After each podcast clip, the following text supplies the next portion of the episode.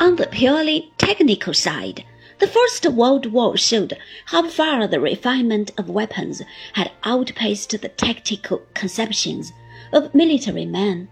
The result was a tremendous and inconclusive slaughter, which greatly weakened Western Europe. The weak and unstable condition of France since 1918 is, to a large extent, the legacy of this bloodletting. At the same time, the United States now began to play an increasingly central role in world affairs. On the other side, Russia went through the Bolshevik Revolution and built up a new industrialized society vastly more powerful than the Tsarist Empire ever had been.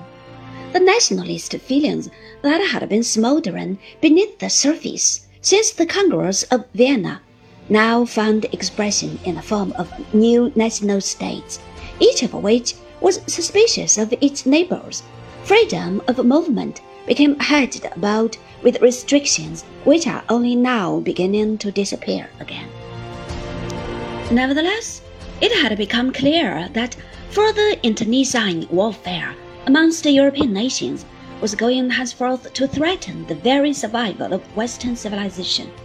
This was the main driving force behind the setting up of the League of Nations in 1919. One of the chief protagonists of this attempt at laying the foundation for peaceful cooperation amongst nations was President Wilson of the United States.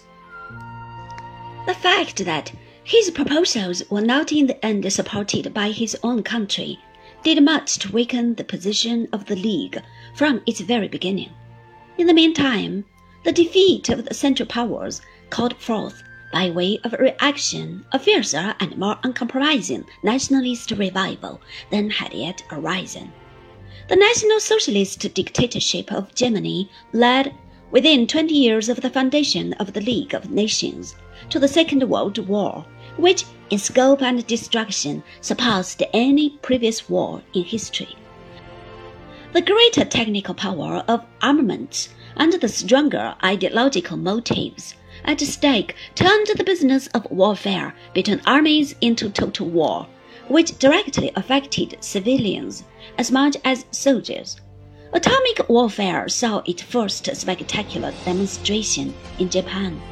This ultimate achievement in destructive power has now placed within man's reach the possibility of self extermination.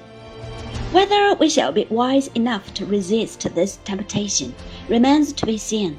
It is to be hoped that the United Nations, which after the Second World War took the place of Old League, will succeed in restraining men from blasting each other out of existence.